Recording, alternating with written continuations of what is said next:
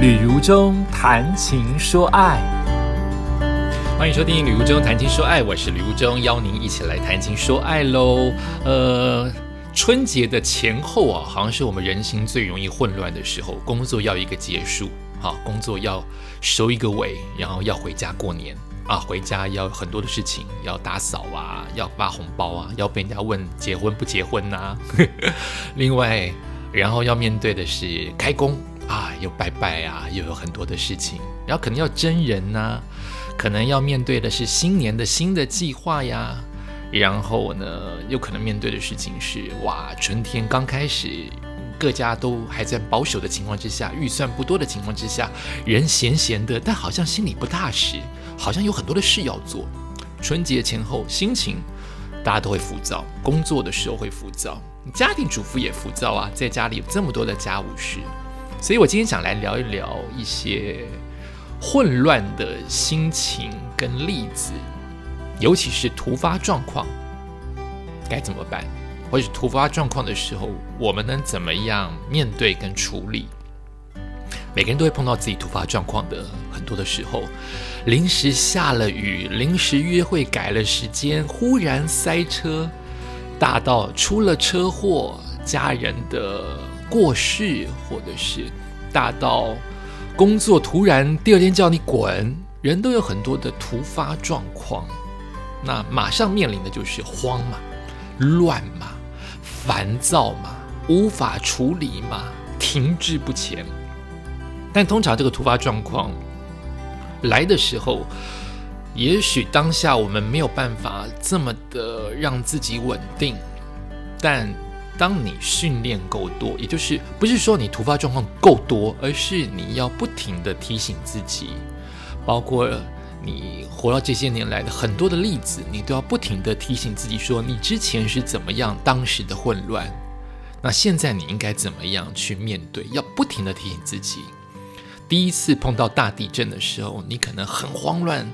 慌乱到不小心东西打破了，自己的膝盖跌倒了，受伤了。但第二次可能在梦面对相同的大地震，你也长大了，你也成熟了，你就去教你的小朋友，教你的学生，教你的下一代说啊，以前我曾经这样子跌倒了，所以你不要重蹈覆辙哦，你要小心哦，要找地方躲避哦，要要临危不乱哦。你长大了，你都会这样去交代你的小孩子。那平常的时候，如果我们碰到了慌乱的时期，我们就要拿之前我们曾经碰过的例子教育自己。我们不仅是教育我们的下一代，或教育我们的孩子，我们要这样的事情教育自己说：啊，之前我曾经这样慌乱，现在碰到了又一次慌乱的情况之下，我要成长，我要慢一点，我要更稳。好。呃，这几个月我做过几次比较大的活动主持啊，感谢老天爷，在这样不景气的情况之下，我还能主持。其中一个例子，最常碰到的例子就是记者会当中，因为因为各家媒体在赶时间，或是他本身有一些任务或状况，或只是单纯的心情不爽，呃，他们可能会把脾气发在我们这些听命行事的主持人身上。那你可能不知道，那讲一些例子，比如说忽然下雨了，或比如说那个被拍的主角或老板不是我，我只是主持人哈，他忽然有一些状况不想被你拍，或是或是他希望你怎么拍，你偏不要，诶，他希望你拍正面，你偏偏要拍他的屁股，例如像这样的情况哈，太多的可能，那因为。呃，有些媒体可能达不到他的他要的，他心目当中要的时间、要的、要的、要的新闻主题，或者是要的状态，他可能就会发飙。发飙的情况之下，也许那个飙就会飙到我这位主持人的身上。以前嫩的时候，小时候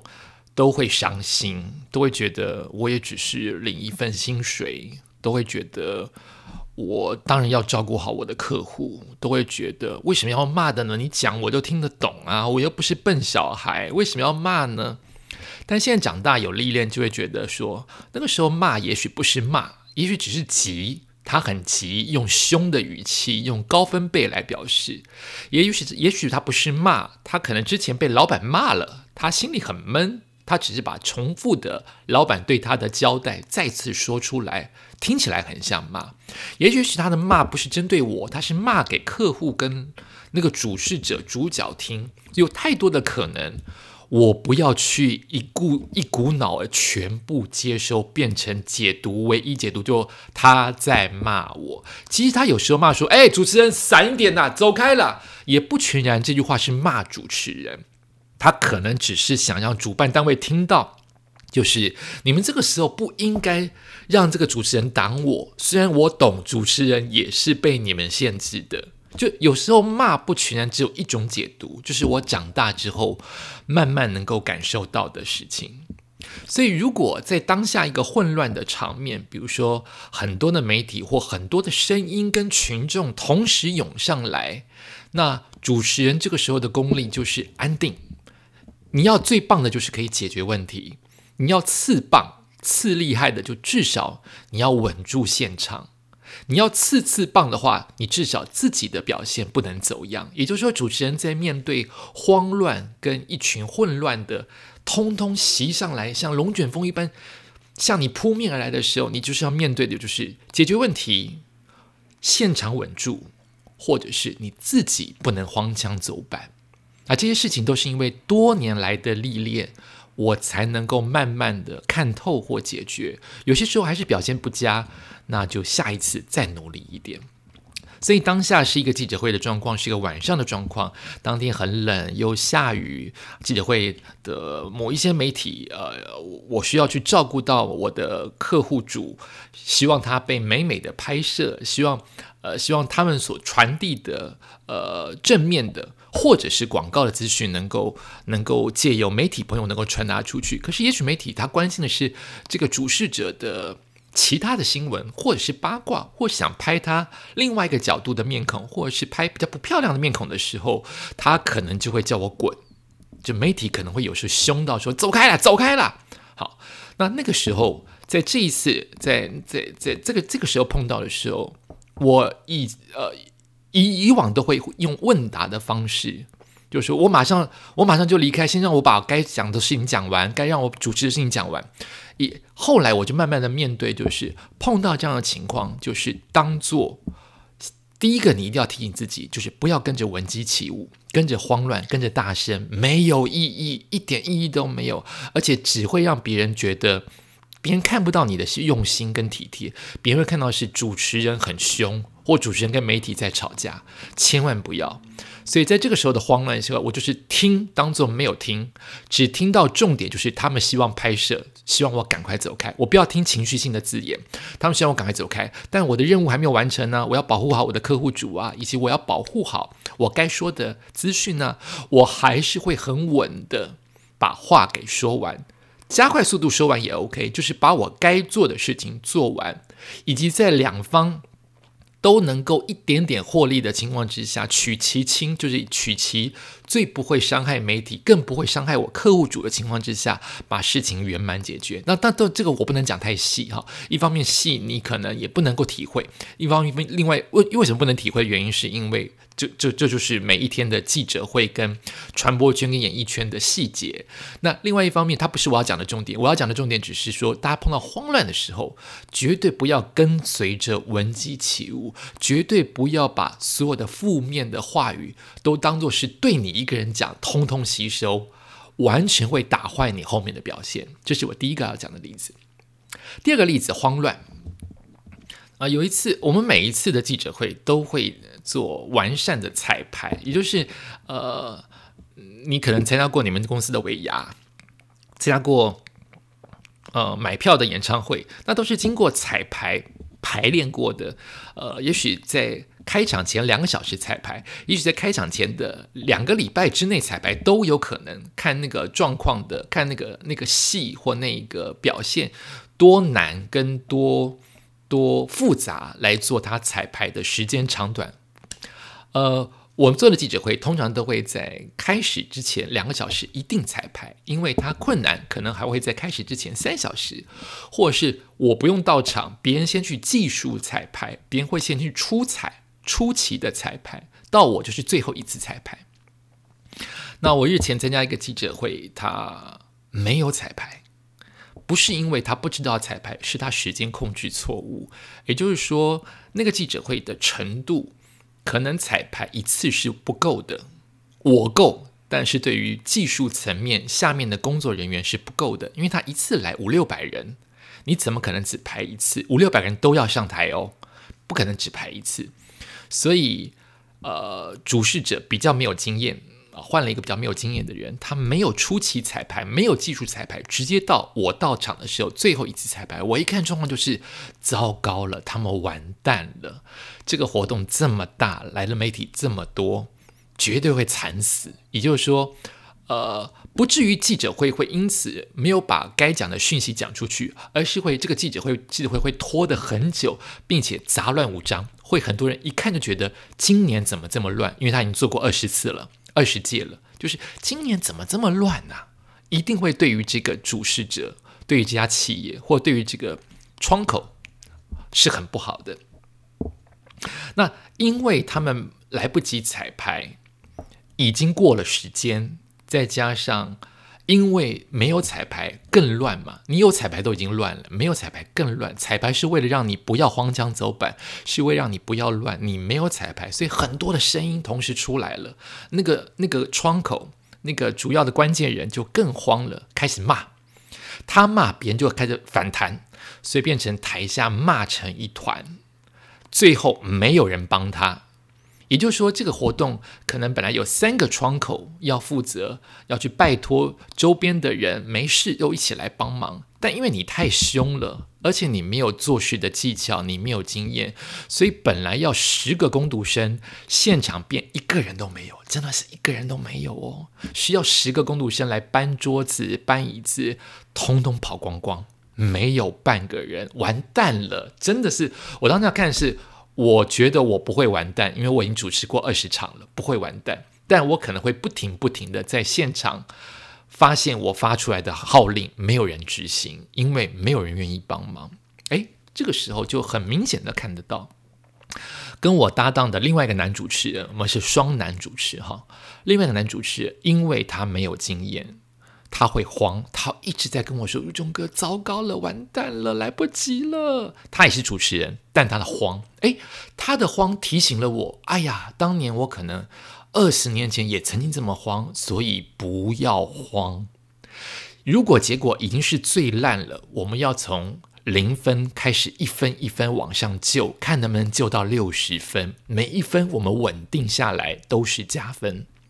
但如果你慌乱，每一分都是扣分。本来看起来六十分的一个活动，你一紧张，可能就变五十分，变成四十九分。所以我们要稳定，一分一分的救回来。因为看到他慌，我就更不慌，我就跟他说：“没关系，我们待会互相提醒，见招拆招。最重要的事情是，好比他的名字叫做小袁，小袁不要紧张，有我在，我在。”你也会帮我，我也会帮你，一定可以过关。主持人先不要慌，不管后台或技术人员或灯光或音响，他们慌是他们的事。每个人都有每个人的业障，每个人都有每个人的工作要做。但是你本身的工作，你先不能慌掉。所以我跟小袁就互相提醒说：我们不要慌，互相提醒，一定会过关。所以当我们活动正式开始的时候，你就可以感感觉得到，呃，台下的。呃，感受得到台下的一些，哎，今年好像哪里不一样？哎，今年为什么这边时间拖这么久？就你可以看从他们的表情或从他们互动，会觉得，哎，今年怎么搞了？但是主持人部分没有漏掉，所以我就一直帮忙补救，一直帮忙看能不能 cover 的一些劳力上的工作，一些技术上的工作，我都用行动或者是用我的幽默感把它化解。所以应该，如果现场五百个人，应该。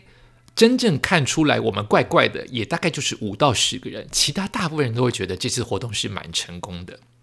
啊。说到这边，并不是要对自己歌歌功颂德，开这样的节目就没意义了，纯粹就是要分享，不要慌乱。好，现场绝对会慌乱，但因为你不慌乱，你会提醒旁边的人不要慌。诶，为什么我搬桌子东东碰西碰？为什么如哥如哥讲话还是稳稳慢慢的？你会给他安心的感觉。你让他安心了，他也安心了，或是你安心，你慢慢说，会让工作人员说：“哎呀，我现在的快节奏好像跟不上如中哥，有点怪怪的，他也会调整。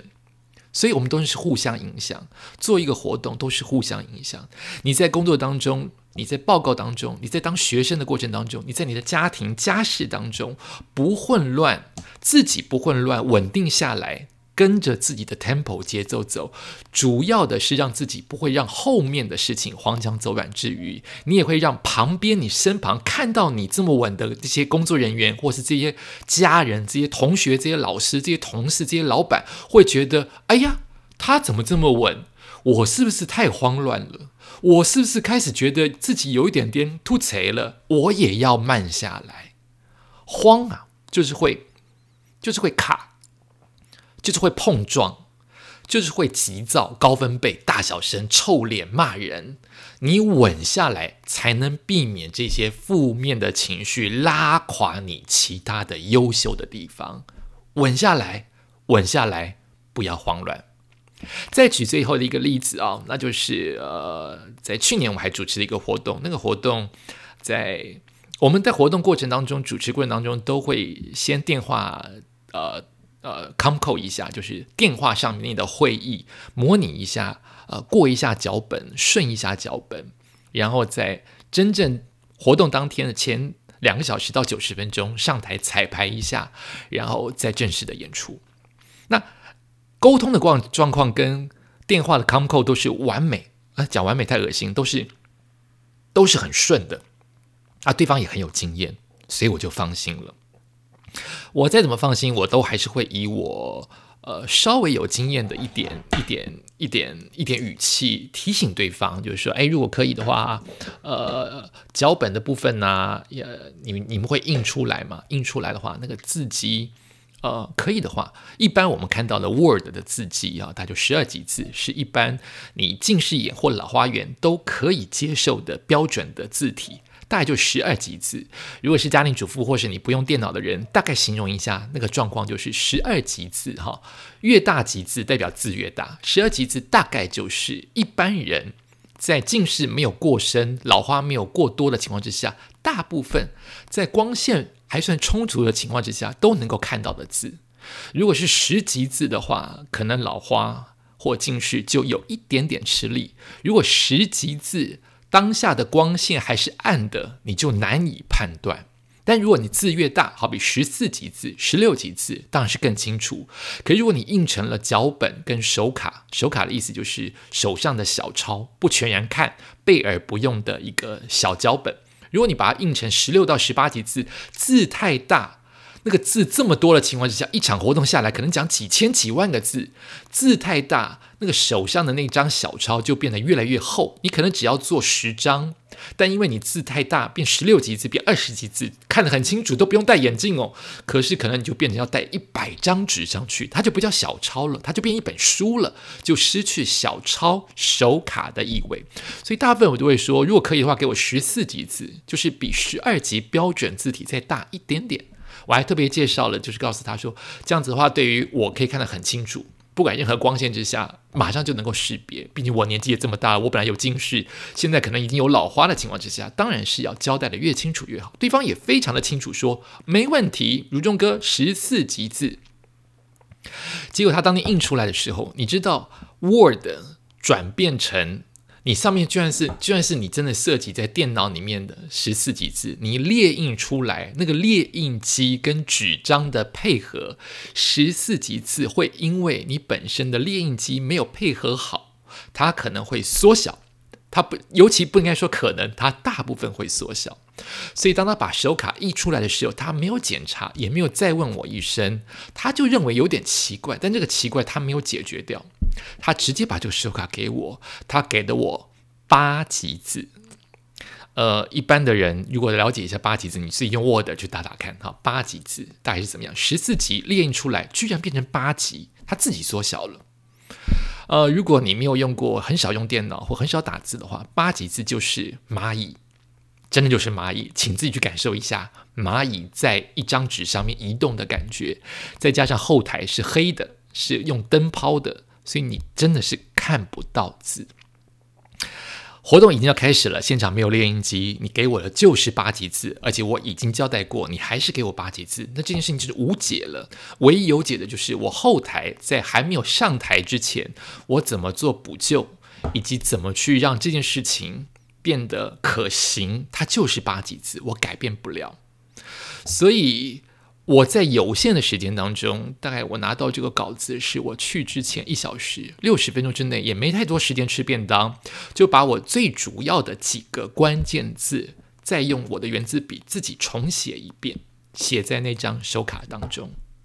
其他的小字，我就尽量去通知，去请灯光师帮忙，就是照我的灯要亮一点。大部分的灯都是为了要让舞台整个光线明亮，比较不会顾到主持人。我说待会照我的灯，在我可以接受的情况之下亮一点，因为越亮字越清楚，黑白分明，字会清楚。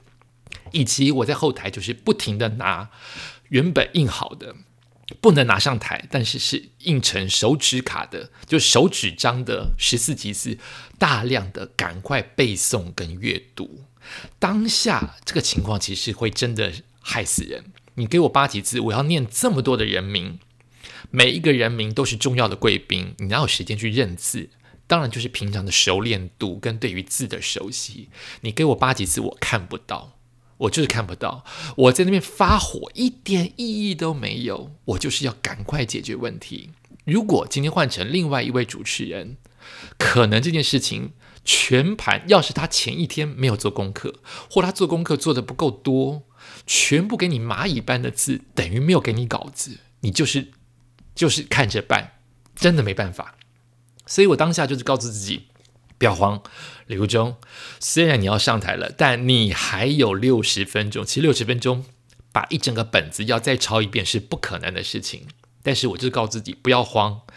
你已经主持过这么多场了，至少有三千场的经验。可能这一场会不如你意，但不至于会不及格的分数。你要先给自己的肯定，刘忠，你加油，慢慢来。你还有哇，想完这件事情，你还剩五十九分钟，五十九分钟，每一分钟每一秒钟都很很重要，去把握，稳下来，稳下来，稳下来。现在开始做功课，所以我就开始做功课。就是在后台当中不停的背诵，不停的重念重念，不停用圆珠笔重写重写，到真正上台也是老天爷帮忙，众工作人员帮忙，我一个字都没有念错。重点是，呃，字念错还是次要，最重要是那个活动的流程很顺利，没有人觉得这个活动是不够精致的，是粗糙的，那就是靠这个主持人跟大家有没有配合的好。我要说的这件事情就是，你真的可能会碰到你再怎么万全准备都出你意外的事情。好比今天如果不是给你八级字，你看不到。今天万一到现场，你就是得主持，最重要的贵宾都来了，大到公家机关，私到这家公司最大老板都来了，但碰到你麦克风没有声音，或是碰到大停电，或碰到有人在台上跌倒了。或者是碰到了刮了一阵风，棚子被掀起来，以上的事情都是真的有可能。你如何临危不乱？就事情它就是这么糟的呈现了，你如何一分一分救回来，而不是一分一分兵败如山倒，让它更糟？已经最糟的出现在你面前，那就是八级字，那就是麦克风没有声音，那就是停电了，那就是龙卷风来了，棚被吹起来，它已经是最糟了。如何分数被你救回来，而不是一分一分的往下掉？前提就是你要稳。别人可以乱，可以高分被乱骂，你身为主持人，你身为关键人物，你要稳。你的稳帮助了你自己，也可以帮助别人。